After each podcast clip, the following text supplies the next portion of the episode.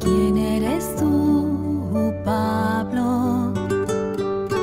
Que con gran preocupación. Buenos días, hermanos y hermanas. Les saluda el Padre Gustavo Baloco desde el Santuario San José en Starling, New Jersey. Y hoy estamos celebrando la fiesta de la conversión de San Pablo. En el nombre del Padre, del Hijo y del Espíritu Santo. Amén. Escuchemos un poco sobre la biografía de San Pablo. Nació en Tarso, Cilicia, actual Turquía. Su padre era ciudadano romano, creció en el seno de una familia en la que la, piedad era hereditaria y muy ligada a las tradiciones y observancias fariseas. Le pusieron de nombre Saulo y como también era ciudadano romano, llevaba el nombre latino de Paulo, Pablo, para los judíos de aquel tiempo era bastante usual tener dos nombres, uno hebreo y otro latino o griego. Pablo será pues el nombre que utilizará el apóstol para evangelizar a los gentiles. El periodo que va desde el año 45 al 57 fue el más activo y fructífero de su vida. Comprende tres grandes expediciones apostólicas, de las que Antioquía fue siempre el punto de partida y que, invariablemente, terminaron por una visita a Jerusalén. Los restos del santo descansan en la Basílica de San Pablo extramuros. Este templo es el más grande después de la Basílica de San Pedro. Y vamos a escuchar la lectura del Santo Evangelio según San Marcos en el capítulo 16 versículos del 15 al 18. En aquel tiempo se apareció Jesús a los once y les dijo, Vayan por todo el mundo y prediquen el Evangelio a toda criatura. El que crea y se bautice, se salvará. El que se resista a creer, será condenado.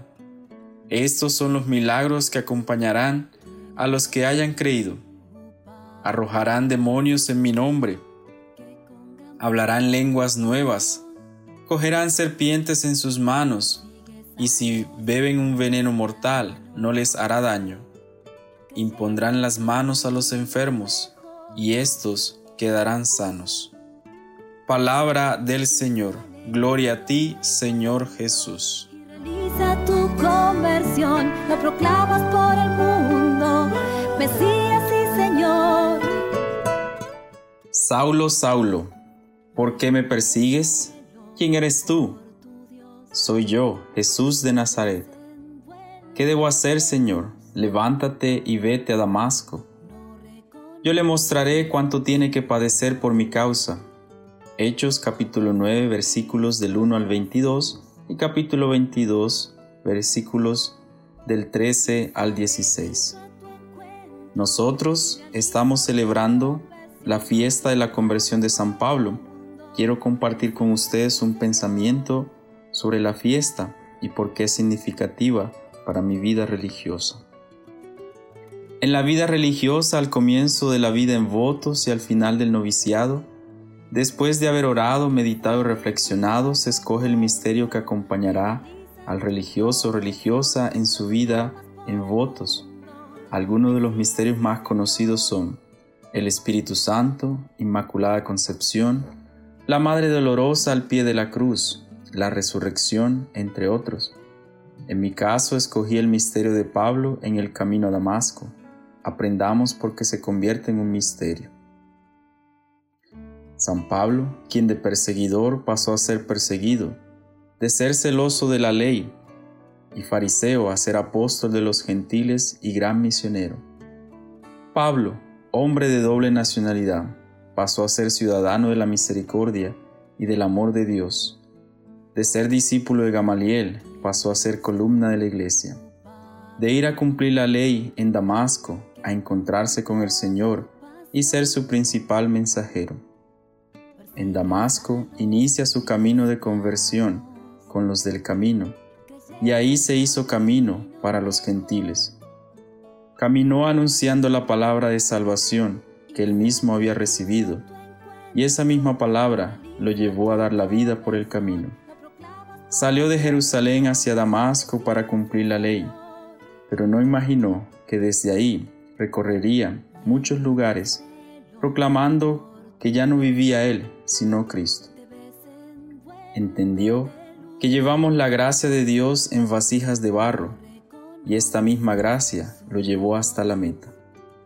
Por eso, hermanos y hermanas, la enseñanza que nos deja San Pablo en la fiesta de su conversión es que nosotros no podemos olvidar que fuimos sepultados con Cristo en su muerte y fuimos levantados con Él en su resurrección.